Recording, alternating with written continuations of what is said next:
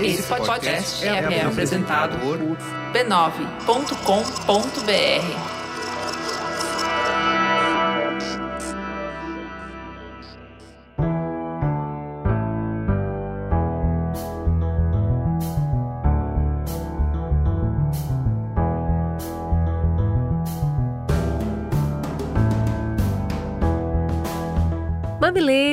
mamiletes, bem-vindos a um episódio extra do Mamilos, o seu espaço de respeito e empatia. Eu sou a Cris Bartz. Eu sou a Juva Lauer e esse é o Mamilos, o podcast que te convida para conversas acolhedoras além do raso. E hoje vamos construir pontes para passados recentes e distantes e celebrar legados que jamais podem ser esquecidos. Senta, que lá vem histórias preciosas para você.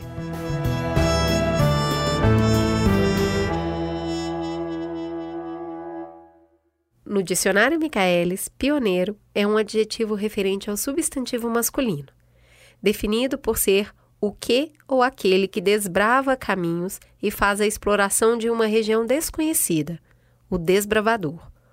Ou o que ou aquele que anuncia algo novo, antecipando-se aos demais da sua área de conhecimento, o precursor.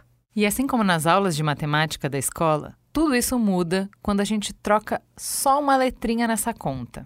Hoje vamos falar especificamente das pioneiras, não só como um recorte de gênero, mas para apresentar uma visão diferente de pioneirismo.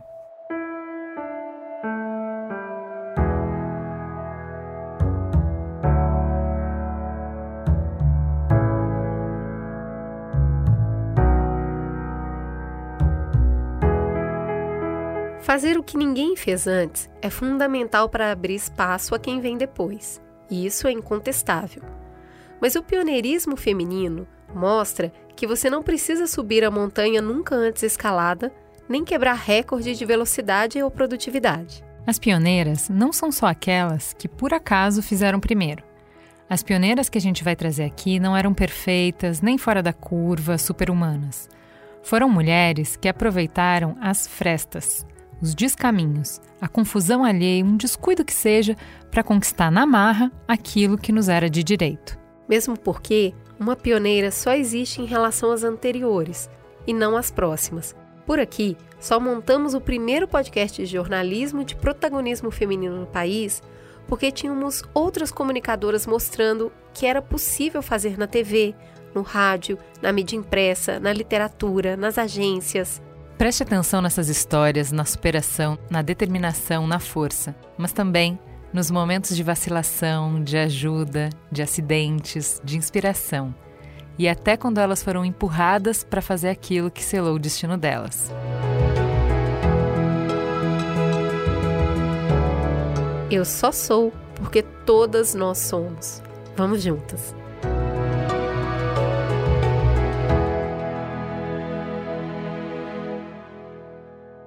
Nesse especial, somos apenas eu, Juvalauer e Cris Bartz, as nossas convidadas de honra, que aparecem nas histórias, e todos vocês, mamileiros do Brasil e do mundo. Por isso, para a gente é importante ouvir a opinião de todos nas nossas redes sociais. Conta pra gente suas impressões, suas opiniões, suas reflexões e a sua própria história de pioneirismo no arroba no Instagram ou no Twitter. A nossa primeira história é da Enedina Alves Marques.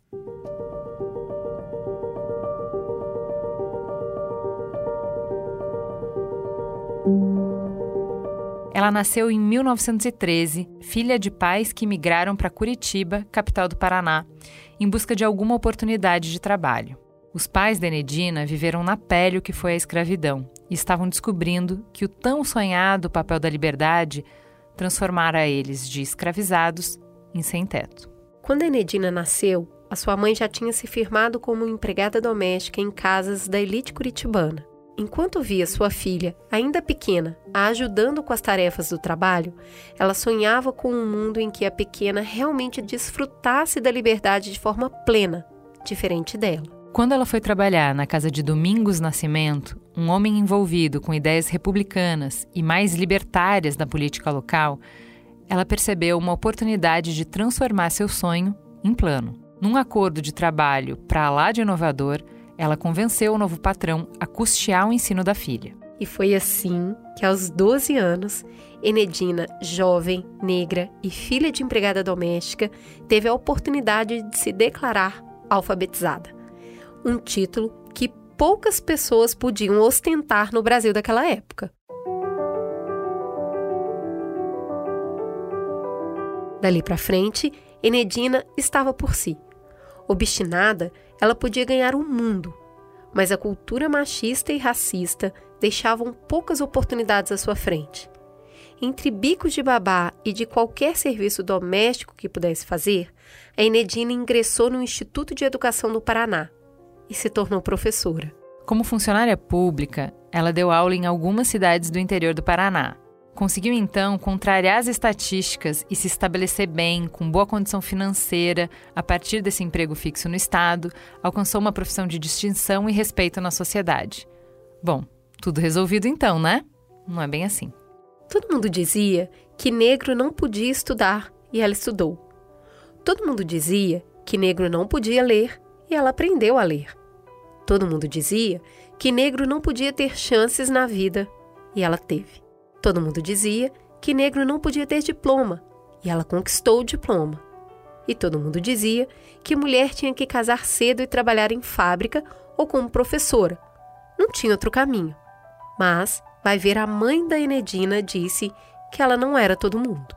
Porque, em plena Segunda Guerra Mundial, sem saber que era impossível, uma elegante senhora de 32 anos se tornava a primeira mulher a ter diploma superior do estado do Paraná e a primeira mulher negra do Brasil a se tornar engenheira. Seu nome de solteira era Enedina Alves Marques. O de casada nunca teve, nunca precisou. Ela se bastava com seu sonho.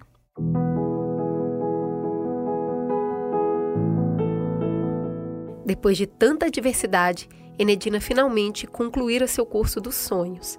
Em um mercado restrito, ainda mais para uma mulher negra, o jeito era exercer a nova profissão no setor público, mas o trabalho na Secretaria de Aviação e Obras Públicas a levaria a se aproximar do governador do Paraná, Moisés Lupion, que enxergou nela o potencial, a audácia e o destemor que o Departamento Estadual de Águas e Energias Elétricas precisava.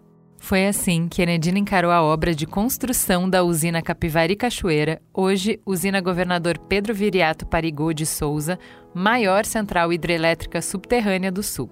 Nessa época, uma fama passou a preceder Nedina. Além da mulher predestinada de diploma na mão, a engenheira entendeu logo que na obra só diploma e autoridade não bastavam.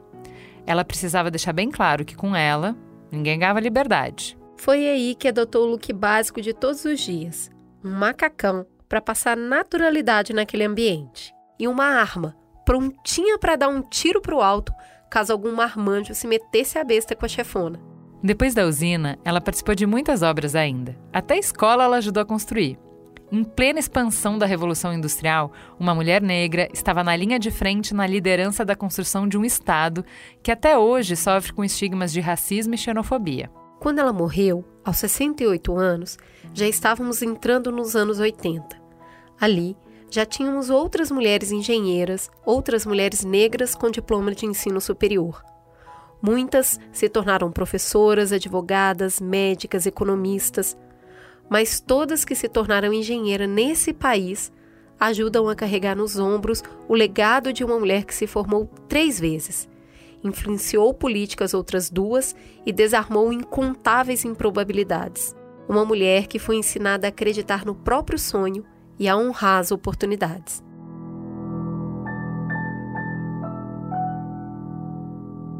Juliana, o que, que te chama atenção assim de bate-pronto nessa história? Tem duas coisas. A, primeira coisa, é, talvez por ser engenheira, tal, me leva muito para o algoritmo G, a nossa minissérie sobre mulheres na tecnologia, que a gente foi é, desmistificando algumas barreiras que tem, né, de por que, que as mulheres não estão em TI. E uma delas é que mulher não é boa em exatas, né? É. Agora, você imagina, naquela época, uma mulher é, com, recortada por várias outras questões, né? Pela questão da, é, de ser uma menina negra, filha de ex-escravos, da condição social muito. É, muito frágil, né? E daí esse lugar de assim, não, o seu caminho já está desenhado. O que que essa mina quer se meter a fazer exatas? Da onde vem essa autoestima de dizer sou boa com número daí, É. né? Daí eu consigo, pô, manda para mim que eu sei fazer. Então isso me encanta muito.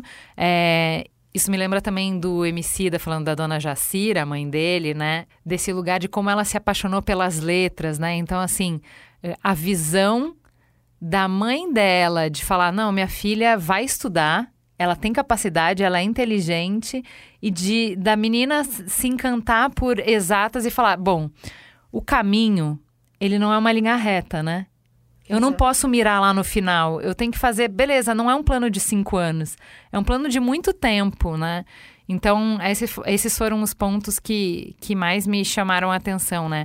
O, é, o quanto é impressionante as pessoas que não aceitam os papéis que elas receberam no teatro da vida e falam, "Dá- aqui a peça que eu vou escrever outro papel para mim. É muito bonito isso. Me chama atenção também é, a, a proposta, né? A- as pessoas que passaram na vida dela e suportaram quem ela era. A começar pela mãe que não se resignou com a vida que tinha, acreditando que a filha deveria levar a mesma filha, a mesma vida que ela. E aí me lembra que horas ela volta, o estranhamento que a mãe tinha da filha querer ter uma vida totalmente diferente da dela. E aqui parece muito que era a mãe empurrando um pouco a filha para uma vida diferente da Total. vida dela. E existiam outras pessoas ali, inclusive outras pessoas que eram homens, porque a gente vive em sociedade e para que uma exista, precisa de um ecossistema proporcionando essa existência, mesmo com tanta luta, né, com tanta dificuldade. Teve um chefe político que matriculou ela em escola, mesmo quando ela era ali uma raridade. Além dessa mãe que a gente está falando que estava ali do lado e estava empenhada em fazer ela ter uma vida melhor, e outras pessoas que ao longo do tempo foram cedendo espaço a partir do que ela apresentava, né, como proposta, como pessoa, como postura, e ela chegou a liderar uma equipe na construção de uma obra extremamente complexa, uma Exato. usina, pensa Estamos nisso. aqui com um buraco numa marginal. Vocês do resto do Brasil e do mundo que não sabem, num buraco na marginal por uma barbeiragem numa obra. Aí perceba, né? E perceba, Perceba. que mesmo nessa obra o desejo, né, a fake news foi jogar essa culpa em cima das mulheres que participam dessa obra. Exatamente, aí que eu ia chegar. Então, assim, a- essa personagem, essa a pessoa que a gente conheceu, a gente conheceu essa personagem através de um fio de Twitter. Uhum. A gente ficou encantada com a história dela, porque a gente fica olhando para as dificuldades que a gente passa hoje em dia e a gente quase quebra nas dificuldades. E aí, quando a gente conhece uma personagem como a Enedina e fica imaginando, ou nem tem acesso ao tipo de dificuldade que ela passou, e ainda assim ela conseguiu acreditar que ela tinha lugar no mundo, ela tinha potência e ela trabalhou para entregar essa potência para o mundo, né? E pra fazer o lugar, né? Porque é bom demais o negócio dela tá com a arma na mão. Que é tipo Mexe. assim, não foi, não foi tranquilo, né? Assim, é, eu acho é fundamental o que você colocou de ela teve aliados, porque sozinho a gente não chega lá, e os aliados não necessariamente são mulheres como nós, e pessoas da família, e pessoas negras, no caso dela, era homem branco, político, velho, e que reconheceu nela uma pessoa de valor, né? É, mas você vai ter pessoas, você vai encontrar pessoas no meio do caminho que vão querer passar por cima de você. E aí, assim, é, eu acho muito legal, que é uma coisa que a gente fala bastante aqui, né, Cris? De não infantilizar as mulheres, né? Isso. Tem um tanto de que um ajuda o outro e tem um tanto que você vai ter que fazer o seu espaço mesmo, né? E ela fez, e ela fez uma. Não, não estamos sendo a favor de armas, tá, pessoal? É só querendo dizer assim, no contexto, aprendendo com essa história, que fica muito claro que ela teve que, que se impor, né? Teve que se impor no limite, né? Do que é uma Exato, imposição. Exato, exato. Agora, me chama muita atenção o fato dela ter trocado de carreira. Porque não bastou ela já ser um expoente, né? Já uma coisa fora da curva, ela ter se tornado Uma professora. coisa digna, né? Uma coisa tão bonita, e já tava né? bom, né, gente? Mas dá pra notar que a pessoa nasceu com fogo, ambiciosa, né? ambiciosa. Porque aí foi lá e se tornou engenheira. E dentro disso. De obra infra- de infraestrutura hard, infra, né? De infra Incrível, gigante. Incrível. E, e eu acho isso majestoso, porque ela já tinha feito uma grande conquista e para ela ainda não tinha sido suficiente. Ela foi atrás de uma de um, de um lugar que escrevesse o nome dela na história. E tá aí, muito bem escrito, porque foi merecido. A nossa próxima história é sobre Dorina Noil, a fundadora da primeira fundação para cegos no Brasil.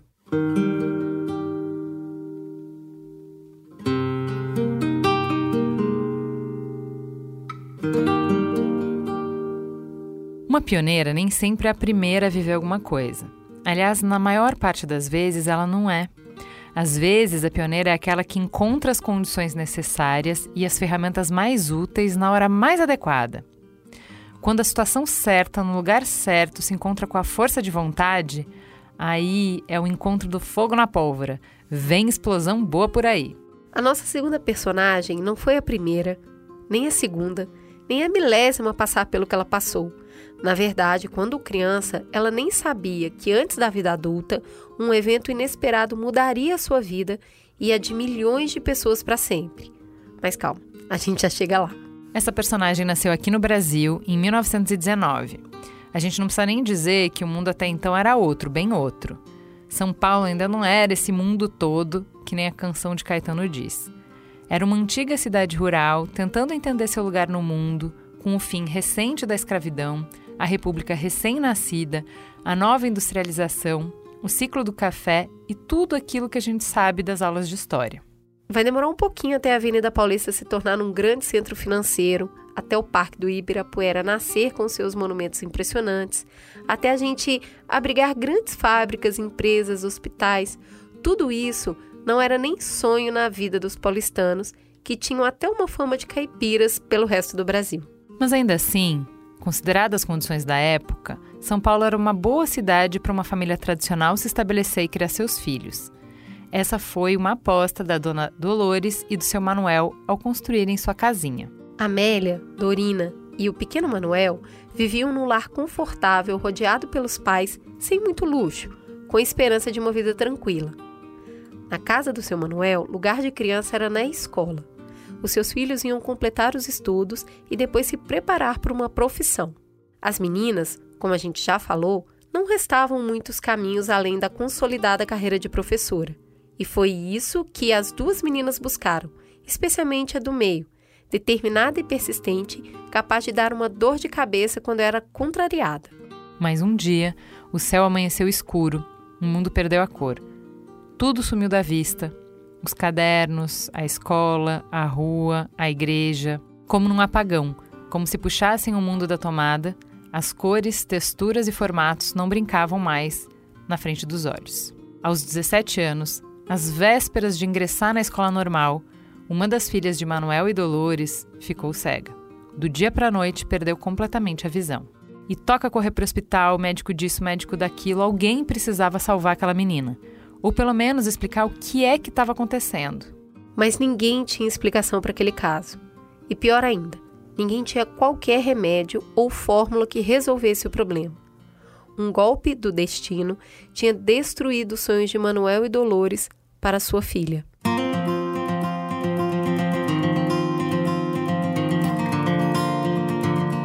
Você pode até pensar: calma, gente, mas isso não significa o fim das possibilidades. Mas como a gente falou, eram outros tempos. Se a gente ainda tem uma longa estrada a percorrer, lá o que a gente conhecia, a visão de mundo das pessoas e os instrumentos eram ainda mais estreitos. Desde sempre, as crenças se instalam nos lugares que a ciência não atinge. Naquele tempo, não existiam associações, ONGs, políticas e leis de inclusão à pessoa com deficiência. Os hospitais não tinham tratamentos completos para uma vida digna aos deficientes físicos ou intelectuais. De um lado, ficavam as pessoas que tentavam dizer que uma deficiência física, ainda mais que se abate assim, do dia para a noite, era um castigo divino. Do outro, os fatalistas ensinavam que não tinham muito o que fazer com uma pessoa com deficiência.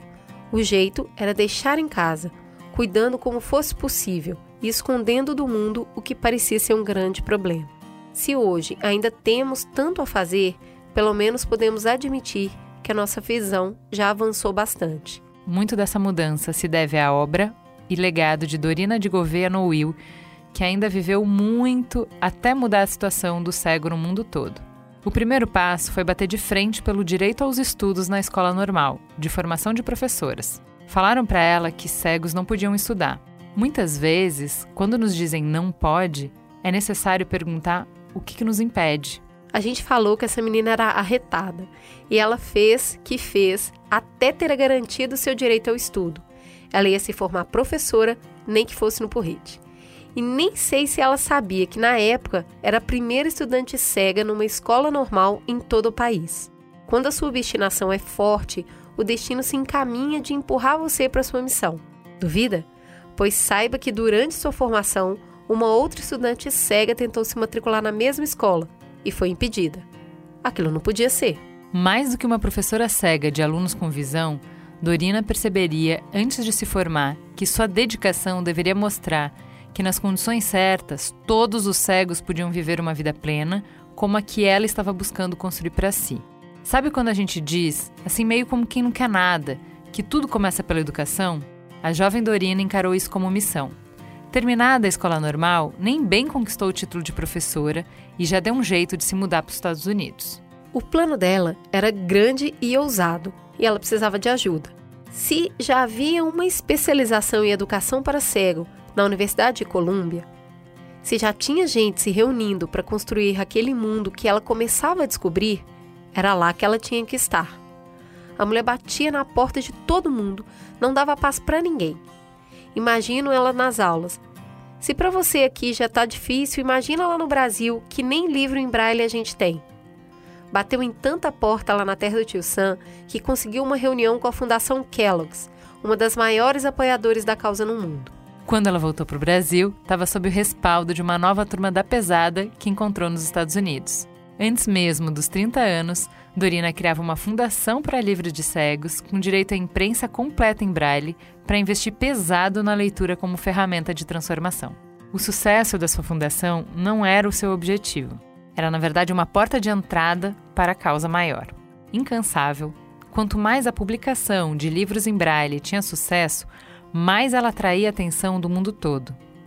Foi numa dessas oportunidades que ela trouxe o Conselho Mundial do Bem-Estar do Cego para uma reunião no Brasil, que pautou a política de educação para cegos no país e tornou esse assunto um dos temas de debate na Organização Mundial de Trabalho.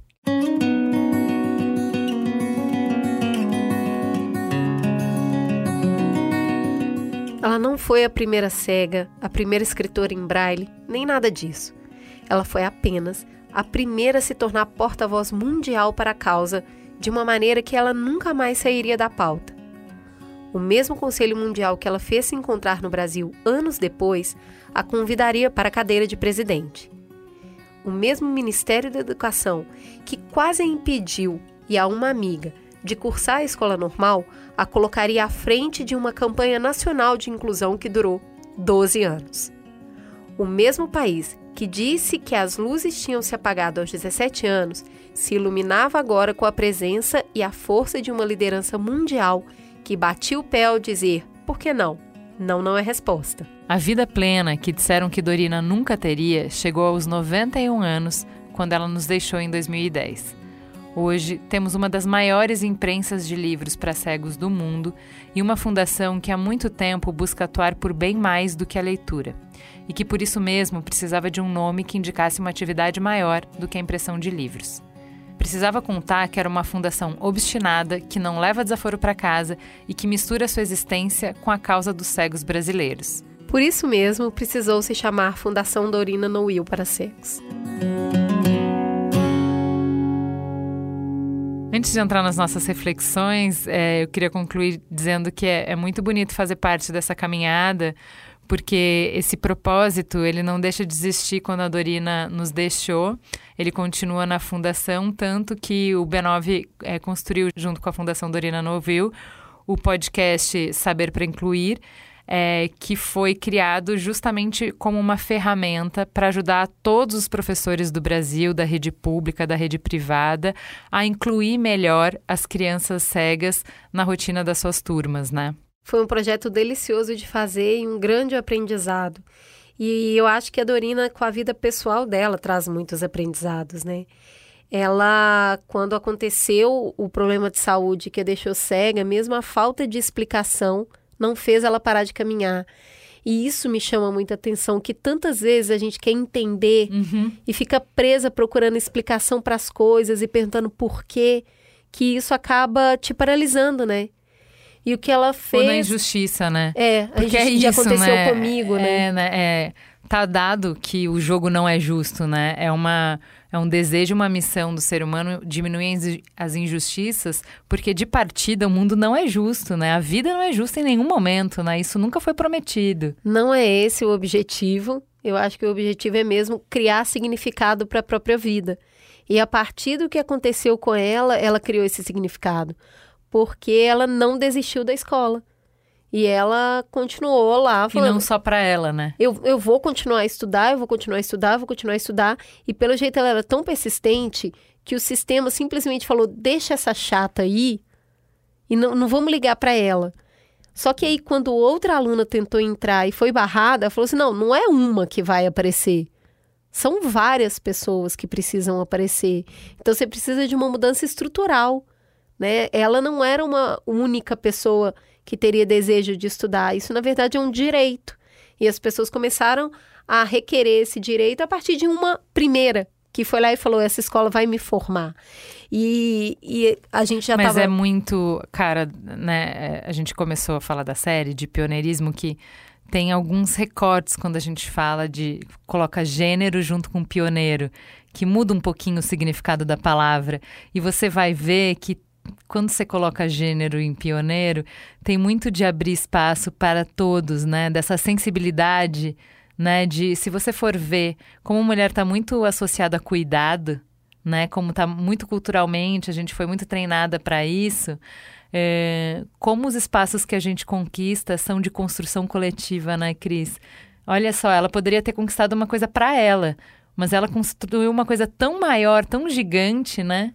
Que serviu para uma formação de diversas pessoas. E aí ela entendeu também, eu acho que essa é a grande virada, que é buscar a igualdade respeitando a diferença. Quando ela entende que existe uma diferença, ela começa a lutar para que essa diferença seja atendida igualmente às demais necessidades. Então, buscar trazer livros, buscar trazer uma educação que contemplasse as pessoas sem visão ou com baixa visão, que inclusive a expansão do termo cego, né, vem muito do trabalho que a fundação faz, porque pessoas com baixa visão no Brasil também é um número significativo de pessoas que não são completamente cegas, mas que não é, precisam de suporte para desenvolvimento das suas habilidades a partir dessa baixa visão. Então, eu acho que até a expansão desse universo, eu acho que é isso que, que tem muita magia na história da, da Dorina, que é assim, vamos expandir esse mundo para caber mais gente. É, tem uma outra coisa que eu acho que tem muito desse recorte de colocar é, gênero no pioneiro, que é a articulação, né? Aqui não tem, né? Mas eu vou lá buscar onde tem. E aí é do quanto a gente consegue conquistar as pessoas e, e convencer para as nossas causas, para as nossas ideias, para conseguir botar nossas ideias no mundo, né? Então, esse jeito de costurar, né? De juntar, de construir pontes entre as pessoas, entre os países, entre as ideias, entre o possível e o impossível, né? Eu acho que eu vejo muito na história dela e isso que Existem tantas mulheres hoje fazendo isso, né? Onde elas moram, onde elas vivem, não existem essas possibilidades, mas elas vão atrás, elas buscam através dos relacionamentos, dos afetos, da presença dela nos territórios, elas conseguem construir pontes para novas possibilidades. Corroborando com isso é o fato dela entender que se importa para ela, importaria para outras pessoas, ou seja, eu não estou sozinha no mundo. É entender, não, peraí, tem outras pessoas cegas, isso aqui não funciona só para mim, que é o que você estava falando também do cuidado, do abrir a porta para que outras pessoas se beneficiem daquilo que você está criando, daquilo que você está correndo atrás para fazer. Então, numa época que não tinha redes sociais, que as pessoas não se encontravam, ela provavelmente era a única cega do bairro, da rua, da igreja, da comunidade, ela não se encontrava com outras pessoas que estavam na mesma condição que ela, e isso, ainda assim, ela sabia que existiam outras pessoas, que ela não era a única. Então, que se beneficiasse a ela, outras pessoas que talvez estivessem escondidas dentro de casa, porque era o que estava dado na época para uma pessoa que tinha uma deficiência, elas poderiam se juntar à sociedade, fazer parte da sociedade a partir do movimento que ela estava promovendo. A nossa terceira história é sobre a Cláudia Celeste, a primeira mulher trans a participar de uma novela no Brasil.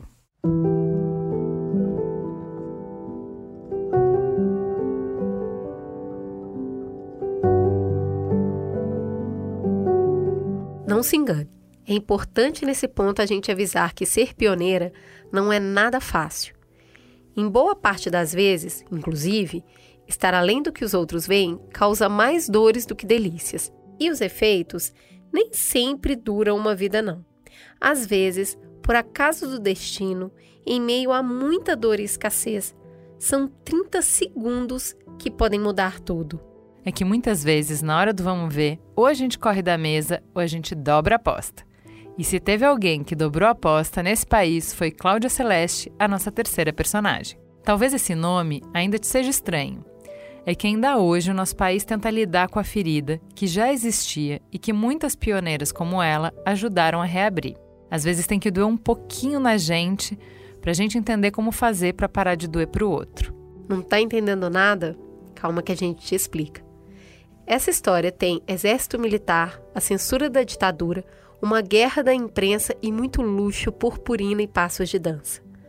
Vamos começar na caserna de um quartel do exército, centenas de meninos aglomerados, muitos contra a própria vontade, em uma missão de defesa do país que nem sempre conseguimos compreender.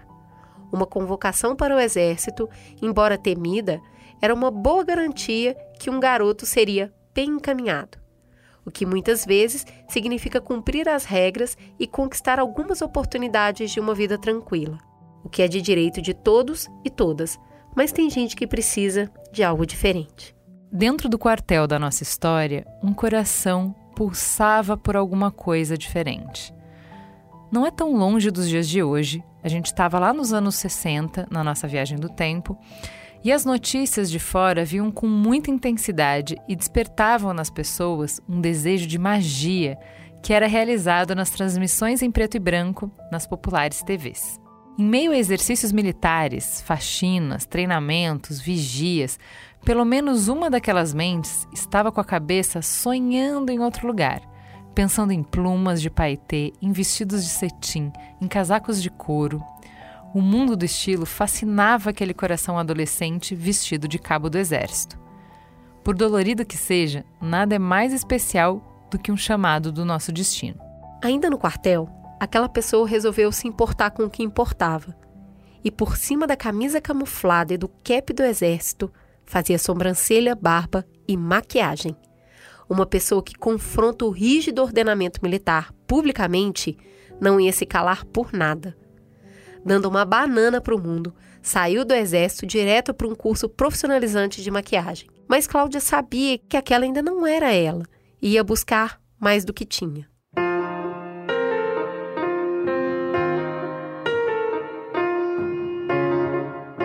O mundo da arte começou a se tornar a capital do pensamento das trans e das travestis no Brasil e no mundo. Muitas vezes ainda sob a preconceituosa denominação de transformista.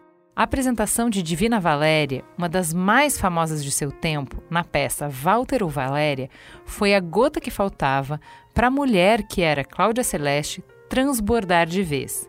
E o trocadilho aqui não foi acidental. Mas que azar!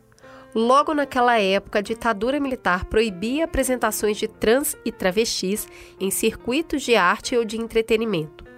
Parecia sempre o um momento errado para uma pessoa transflorescer no mundo e Cláudia Celeste decidiu que não ia esperar ser convidada para a festa. Assim como ela, várias trans e travestis insistiram em suas carreiras artísticas como podiam, onde havia espaço para ser desbravado. E a fama, o talento e o sucesso corriam tanto na boca do povo que elas conseguiram licença de generais linha dura para montar uma peça num dos principais teatros no Rio de Janeiro. Foi um evento histórico toda a nata da sociedade se deslocou para assistir o que acontecia no musical O Mundo é das Bonecas, com Cláudia como uma das estrelas do elenco. Aquele espetáculo, em plena ditadura, era coisa de outro mundo, e a Cláudia caiu nos braços de figurões do mundo da arte e dos negócios. Foi assim, inclusive, que ela ganhou um novo sobrenome, Celeste, e seu nome foi parar em jornais e rodou o mundo todo.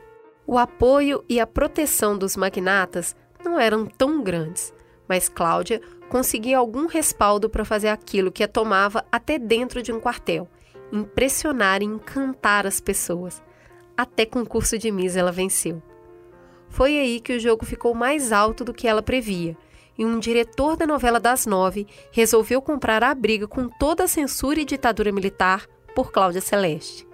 A sua protagonista precisava dançar como ela dançava em seus shows, de qualquer jeito. Sem fazer nenhum comunicado, alarde ou anúncio, Cláudia Celeste apareceu no horário mais nobre de toda a televisão, ao lado de Sônia Braga e Lima Duarte, como professora de dança. O plano era que ela aparecesse em vários capítulos, numa trama só dela com um casal protagonista. Mas nem bem raiou o dia seguinte e as manchetes transformavam o sonho e a glória de Cláudia Celeste em pesadelo. A mídia acusou de enganar o mundo, tratando sua aparição na TV como uma afronta. É duro demais acreditar que a existência de alguém temperada com arte e dança é uma ofensa.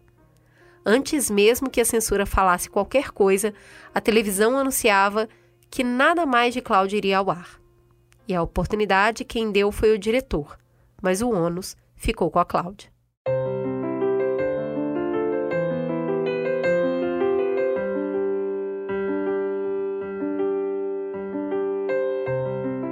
Isso não a parou, porque não dá para parar um vento que sopra. Eu nem sei se ela teve tempo de absorver a situação, mas de um jeito ou de outro, ela colocou seu nome na história como a primeira transexual a estrelar uma novela e uma novela das oito para começar. Para sempre ela seria reconhecida e celebrada por isso. Se a sua vida não foi o que a TV deixou ela vislumbrar por um momento, Cláudia ainda pôde celebrar uma carreira produtiva, viajou o mundo, casou e passou a fazer produção de espetáculos. Mas o destino ainda precisava de um acerto de contas com ela. E dez anos depois daquele escândalo, Cláudia Celeste voltava a entrar numa novela pela porta da frente. Venceu centenas de atrizes para interpretar o seu papel em outra novela, onde não precisou esconder nada de ninguém. Em mais de 130 episódios, ela provou mesmo que era uma destinada à tela. Após essa experiência, ela enfrentaria uma concorrência tremenda que jamais diminuiria para os papéis de TV e não voltaria mais a disputar os mesmos espaços. É que quando uma pioneira abre a porta, muitas outras entram por ela. E a responsabilidade agora é nossa, de dar espaço para a transformação entrar. E de novo, o trocadilho não foi acidente.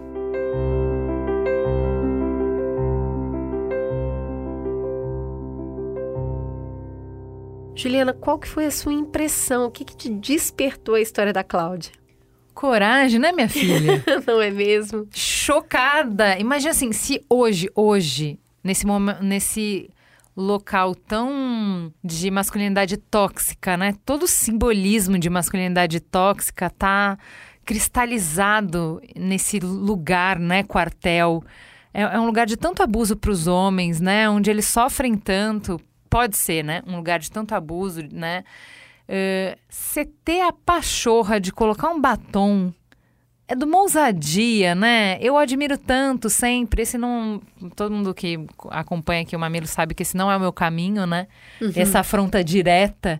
Então eu fico tão encantada, né? Eu, eu acho essa história especialmente inspiradora por conta disso. Eu acho maravilhoso as pessoas que pagam o preço de ser quem elas são, uhum. ao invés de pagar o preço de tentar ser quem elas não são. Porque Perfeito. vai ter um preço de qualquer maneira, né? Se você fala, tem um preço, se você cala, tem um preço. Tem um sofrimento por ser e um sofrimento por não ser ou tentar abafar ser quem você é. E quando eu vejo uma pessoa tem tanta força quem ela é que é impossível esconder, né? Se ela não conseguir esconder dentro do quartel, você imagina essa pessoa depois que ela foi lá e, e, pregou nela essa, essa afronta de ser quem ela é, né? E isso me chama muito atenção, bancar quem você é, sabe? Não tentar esconder. E ela correu muitos riscos, mas ela também teria corrido muito risco se ela tentasse esconder. Inclusive, eu acho que muito da, do adoecimento mental hoje em dia de pessoas héteros e trans vem de tentar esconder quem você é, né? Para além de questão de gênero, é de bancar o seu desejo, bancar o que te põe no mundo. Por isso que é um vento que não para de soprar, porque tá ali impresso o desejo de ser quem é. E fazer algo bonito disso, né? Quando você transborda, né? É difícil você não conquistar e não carregar as pessoas nessa sua trajetória, né? É uma luz que uh, atrai as outras pessoas, né? Essa, esse encantamento, esse maravilhamento, né? Então, é um talento, mas é um talento que flui a partir do momento em que você aceita e honra o que você é de mais profundo, né? Honra, e isso é tão forte que isso vira arte. Porque uhum. tem muito sentimento sendo impresso no que faz. Então, é, a arte ela é um lugar que emociona a gente num lugar que a gente não explica. E aí tem uma elite sentada vendo essa pessoa performar, achando aquilo maravilhoso, né? né? Então, assim, é, gente bancando a existência dela, um diretor falando vem, e nesse vem me chama muita atenção o aceitar, o entrar em 30 segundos, um minuto aparecer na tela. O que, que é oportunidade, né? Não, mas o que ela aceitou foi que ela ia ter uma história inteira com um casal de protagonistas. Ela aceitou uma coisa gigante. No primeiro bafo, no primeiro calor, o cara não bancou. O cara deu, a, deu para trás. E ela ficou exposta, ao invés de ele dizer, não, fui eu que escolhi, eu sabia. Porque essa de fui enganado, né? Até porque, hoje, né? Porque ele poderia ter dito, enganado não, gente, eu sabia. Se tem, se tem alguém para ser responsabilizado, era eu, né? Não. Aí ela ficou exposta. Assim, a gente sabe que isso acontece, né? E, e aí é isso, é de novo reconhecer as perdas, levantar, sacode a poeira e dar volta por cima, né? Beleza. Dez anos depois, quando o, o tempo vira, o tempo da, os ventos da mudança viram, ela tem uma nova oportunidade, ela aproveita a nova oportunidade. E assim, se a gente vê hoje Manhãs de Setembro, belíssimo, né? Lineker é, brilhando. Lineker contando uma história. É, a gente conversou aqui sobre o Manhãs de Setembro. O incômodo de não ter uma história perfeitinha, uma protagonista que é boazinha, queridinha, pra, pra só encantar a família brasileira, né? De ser uma personagem difícil. Tudo que a gente falou da filha perdida, uma mulher trans poder estar no mesmo lugar, né? Isso. De uma maternidade complexa. questionada, complexa e não sei o quê. Ué, se isso foi possível hoje é porque outras mulheres estavam lá antes lutando muito para abrir esse espaço, né? Essa e clareira. Por isso que é tão importante lembrar quem começou, né? Porque a gente muitas vezes acha que está vivendo o pior momento. Mas quando a gente entende a trajetória, a gente vê que o que a gente fez é muito avanço. E isso graças a cada pessoa que foi lá e bateu um martelinho para quebrar o tamanho desse muro. E a Cláudia fez isso de um jeito muito impressionante. Nossa quarta história é da Stephanie Almeida, geóloga de curto prazo da Vale.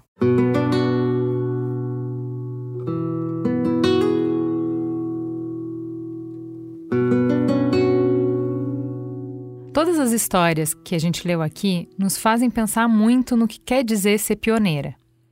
Há muitas formas de atingir essa marca e essa denominação está muito além de chegar na frente tem a ver com ir além do horizonte que nos foi desenhado, ousar mexer naquele cantinho desconhecido que todo mundo falou que não era pra gente.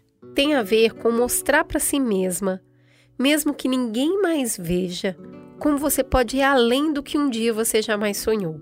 Além, muito além daquela serra que ainda azula no horizonte, nasceu Stephanie. Não sei dizer se ela tinha os lábios de mel ou os cabelos mais negros que as asas da graúna, ou o sorriso mais doce que o favo da jati. Mas se tinha alguma coisa dentro dela que cheirava mais doce que o favo do jati, era sua intuição, que sempre sussurrou no pé do ouvido que alguma coisa de muito especial ia lhe acontecer. Há um ditado que diz que o que tem que ser traz força. Tá legal. A gente aceita o argumento. Mas aqui vamos inverter a ideia para dizer que o que tem força tem que ser. E essa menina tinha força. A gente já não está mais na época do preto e branco, na época do telegrama. A gente está no século XXI, tempo em que a conexão da internet, a televisão e as asas dos aviões estão disponíveis para uso irrestrito e ilimitado. Só que não para todos. Pelo menos não ainda. Mesmo sendo só uma menina, a Stephanie enfrentou batalhas que não deveriam aparecer para ninguém, em nenhuma idade. Num ambiente de escassez, o amor também pode ser escasso. Por onde entra a fome, a insegurança e a dificuldade, pode entrar também a dor, o trauma, a violência e o medo. Stephanie andou de casa em casa, Mora aqui, mora ali, junta com os irmãos, vai para casa da avó. E foi ali, nessa casa, que pela primeira vez Stephanie ouviu alguém dizer: O que, que você quer? É estudar? Então vai estudar. Mesmo com o cansaço do trabalho, da casa atribulada, dos problemas pessoais, das milhões de situações da vida, Stephanie era uma boa aluna e se destacava na escola. Eu não sei se você sabe, mas para fazer dar bom, para poder virar o jogo, não é preciso nascer perfeita. Às vezes, é questão de, após a queda, levantar mais uma vez, sacudir a poeira mais uma vez e dar só mais um passo. Deixa eu dar um spoiler para você. A Stephanie não pensou duas vezes antes de dar o próximo passo. Foi aí que ela bolou um plano: formar-se geóloga e trabalhar na maior mineradora do país. Com o salário de vendedora, Stephanie, agora, uma adulta obcecada em conhecer mais do que lhe foi mostrado, alugou o seu canto pequeno e começou a investir o seu dinheirinho num cursinho pré-vestibular. Chegou a hora. E num dia de sol, ela leu seu nome nos jornais, ouviu a confirmação na rádio e viu o papel pregado na parede da universidade. Ela agora era uma geóloga em formação. E isso ninguém jamais tiraria dela.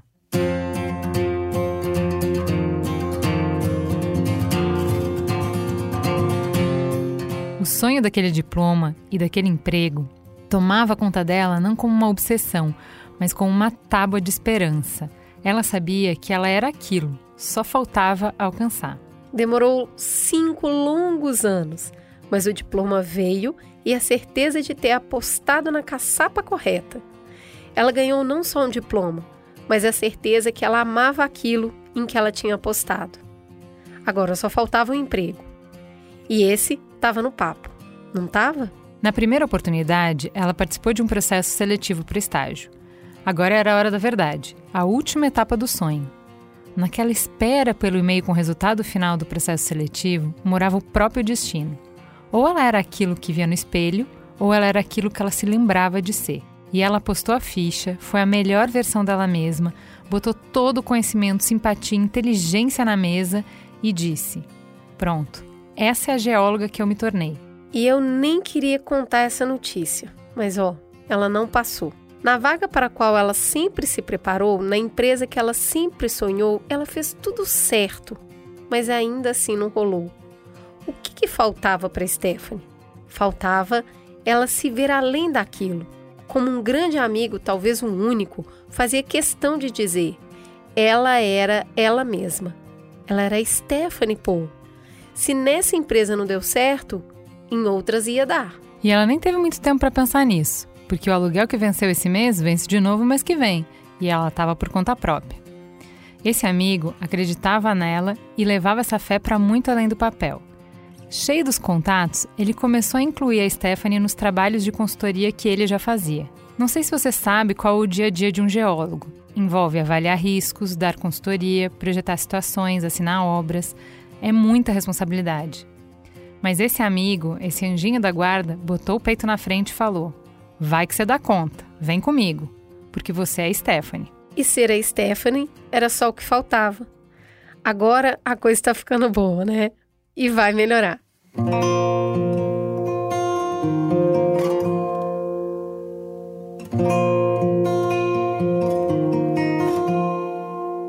Refeita, reconstruída, consolidada na vida, a Stephanie descobriu que era muito boa no que ela fazia. O mercado já a procurava por conta.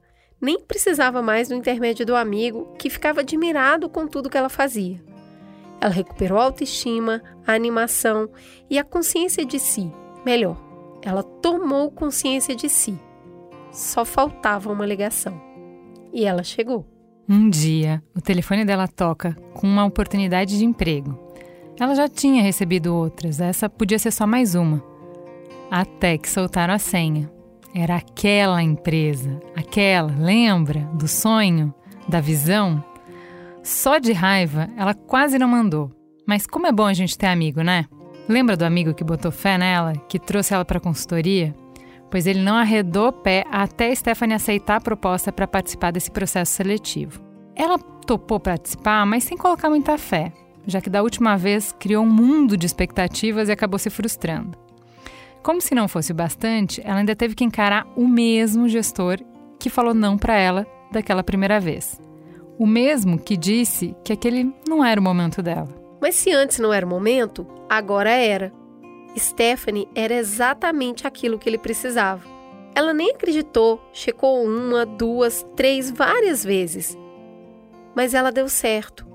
A vaga mudou um pouquinho de perfil e, como se o acaso lhe sorrisse, agora ela nem precisava mais mudar de cidade. Agora, ela era a primeira preta paraense a atuar como geóloga de curto prazo na mina S11D em Canaã dos Carajás, no Pará. E no primeiro dia, morrendo de nervoso, segurando o choro pelo sonho realizado, Stephanie sentou-se à mesa, ligou o computador e respirou fundo. Até que sentiu uma mão nas suas costas. Olha, para o que precisar, pode contar comigo, viu? Era uma pessoa dirigindo-se a ela. Aliás, uma supervisora. Uma supervisora negra. Seu sonho, que há um tempo parecia grande demais, acabava de se tornar maior ainda. Cris, que linda que ficou essa história. Muito. Muito. Tô muito emocionada. Gente, Gente era pra ser meia hora de entrevista e a nossa turma da redação ficou duas horas conversando com essa mulher apaixonada, queria fazer o programa só sobre ela, esquece todas as outras. Porque é isso, né? É, aqui, assim, tem milhares de recortes. Tem o fato dela ser mulher numa área predominantemente masculina. A empresa que ela queria trabalhar não era uma empresa qualquer, era a maior do setor no país, super concorrida e ainda querer alçar cargos altos, sabe? Então, assim, tá tudo escrito para não vai dar, tá? E aí, você conhece essa história muito bem, que é quando você vem de uma fragilidade familiar, de uma fragilidade, né, de, de uma infraestrutura básica de apoio, de acolhimento, de, de incentivar o estudo, né, de, de você ter o o básico mesmo para você conseguir se desenvolver como criança, como pessoa, como estudante.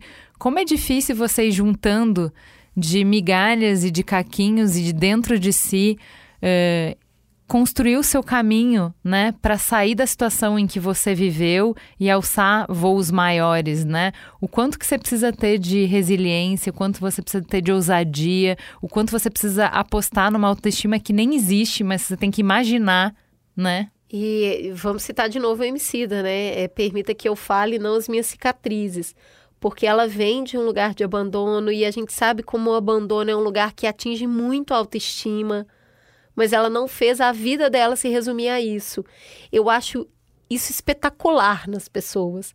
Dado que a vida te deu uma situação muito difícil, você vai ser o que você é capaz de você realizar a partir dali não, não romantizando a dor, uhum. não negando a dor, não fingindo que é igual para todo mundo e que tá tudo bem, não dói, dói muito. Uhum. Mas o que você é capaz de fazer a partir disso é que vai te levar para o lugar que você deseja. E ali não, não tem um sucumbir, né? Tem o desejo de tipo, ah, eu vou estudar. E, e assim, eu não vou ser a melhor aluna, porque a condição não permite que eu seja a melhor aluna. Mas talvez não precise ser a melhor, sabe? Basta ser quem você é. E aí, eu volto, a gente estudou, eu esqueci agora o nome da monja, mas a gente estudou uma monja um tempo atrás e eu fiquei muito encantada com o que ela disse, que eu acredito muito que é você é do tamanho da sua motivação. O que te move é a motivação. Você pode fazer uma, uma coisa muito grandiosa porque você tem motivação. E mesmo com uma oportunidade enorme, se você não tiver motivado, aquilo será medíocre, né? Não passará da média. Ela estava muito motivada. E que legal ter um amigo assim. Quem tem um amigo tem tudo. Cara, eu fiquei pensando muito no programa da semana passada, que eu ainda tô muito mexida, muito, muito. É, que amigo foi esse, né? Eu tô vendo aqui que ele se. Hoje não é mais amigo, hoje ele é namorado. Ele é quase um personagem de filme, né? Jura? Cara? Não há quem diga. Pô, o amigo que cuida de você, que te dá uma perspectiva, que chora suas perdas, que insiste na sua vitória, que aposta em você, mesmo quando você não aposta. Cara, eu tô apaixonada por essa história, cara. Porque amor é isso, é ver o potencial. Eu sou muito apaixonada por isso, que é o que você é do lado dessa pessoa, né? Quando a pessoa te leva a ser mais do que você vê, do que você sente, do que você acha que você é capaz, Cara, que lindo! Fiquei eu... muito apaixonada por esse amigo e adorei descobrir agora que, que ele eles virou namorado. É, a gente, eu comentei com você uma frase, né, que eu escutei no And Just Like That, da, que eu tava assistindo um episódio, que a pessoa fala: é, você tá apaixonada por quem você é quando tá comigo. E pensa bem, ele o tempo todo falou com ela que ela era incrível e ela se apaixonou por quem ele viu. É, muito né? legal, né? Isso deu força para ela ir atrás dos sonhos dela. Agora, é legal pra caramba você entrar na empresa dos seus sonhos, é a maior mineradora do, do Brasil, uma das maiores do mundo. E aí você já tá feliz da vida, aí chega lá. Pô, é legal demais. Putz, não é só uma mulher que é a diretora, é uma mulher negra e aí ela vira e fala: conta comigo. Você fala: manda, toca pro pai. Estou pronta. Cara, achei legal demais. É legal demais, porque às vezes, né, ser pioneira tem esse lugar de ser muito solitário, né? E de. E, e, de você não ter apoio e de você ter que construir todas as primeiras vezes. Então, assim, eh, a sororidade que a gente tanto fala aqui é de, pô, eu já. Quando eu entrei aqui, foi difícil, viu, amiga? É. Então, como eu já sei, eu já sei onde que o bebedouro é ruim, onde que o banheiro é ruim, é. quais são as reuniões que são ruins. Eu já vou te contar tudo. Ou aquela aqui. sala de reunião ali no centro, é. o ar-condicionado pega direto em você. Você vai ficar congelando. assim, é muito bom, cara. É muito bom. É. Eu acho que já dá o quentinho no coração de você saber que não tá sozinha. Exato. Então, assim, e outra coisa, a possibilidade de se tornar quem essa diretora é hoje. Claro. Porque você já olha e fala, que? Tem espaço? É, é. pra lá que eu vou. Então, Exato. é uma história muito bonita, porque, embora seja uma história relativamente comum, ela tem uma personalidade, né? Ela tem um espaço onde ela acontece, que é um espaço do agora mesmo, esse espaço de reconhecer valor em si, entender que é capaz de gerar algo grande para o mundo, para si e para o mundo, sabe? Dentro de um espaço que até tão pouco tempo era dominado só por homem, né? uhum. né? Então eu fiquei muito, eu fiquei muito movida com essa história, muito bonita. Também achei incrível que a gente está fazendo uma viagem no tempo, né? Da primeira para a última, a gente foi mostrando como os tempos mudaram, os dilemas mudaram, uh, e eu volto para aquele documentário que a gente é muito apaixonada pela juíza é, RGB que ela mostra muito assim, ela nos ajuda a ter essa perspectiva que às vezes é, a gente fica um pouco cansada, né? E fala, nossa, mas 2022 a gente ainda tá falando disso. É, cara, os nossos passos vêm de longe, os nossos passos vão para longe, né? É um passinho de cada vez e com a ajuda de muitas de nós, vamos construindo aí o mundo que a gente quer para as nossas filhas, para a gente mesma e que cada uma faça a sua construção, né? Que, que todas nós sejamos pioneiras é, no nosso espaço, né? No, na nossa esfera de ação, de alguma maneira durante a nossa vida. Vamos juntas, porque o que a gente precisa é dessas histórias para nos encorajar e nos fazer dar a mão e seguir em frente.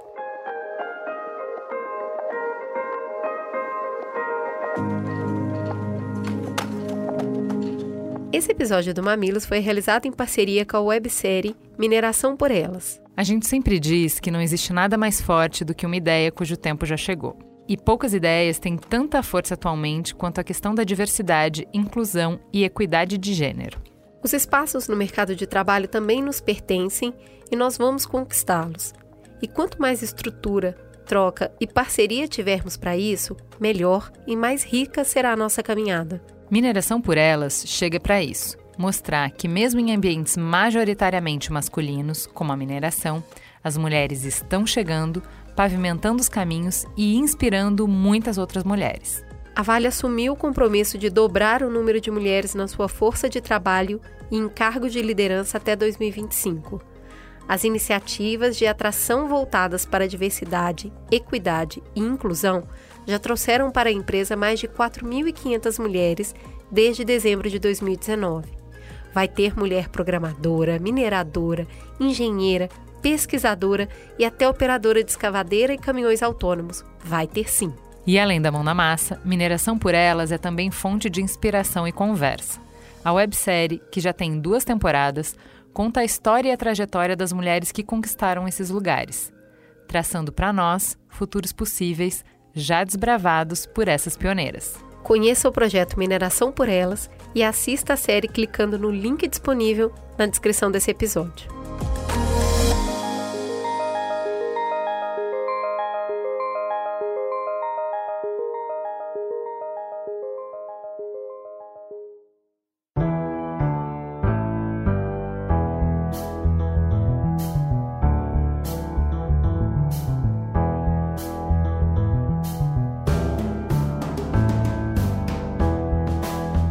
Mamilos é uma produção do B9. Apresentação de Cris Bartz e Juva Lauer. Para ouvir todos os episódios, assine nosso feed ou acesse mamilos.b9.com.br. Quem coordenou essa produção foi Beatriz Souza. O apoio à pauta e pesquisa foram de Iago Vinícius e Jaqueline Costa. A edição é de Mariana Leão e as trilhas sonoras de Andy Lopes. A capa é de Elodângelo. A curadoria dos programas de história é realizada por Deia Freitas. A publicação fica por conta de AG Barros. O B9 tem direção executiva de Cris Bartz, Juva Lauer e Carlos Merigo. E o atendimento e negócios feito por Raquel Casmala, Camila Maza e Thelma Zenaro.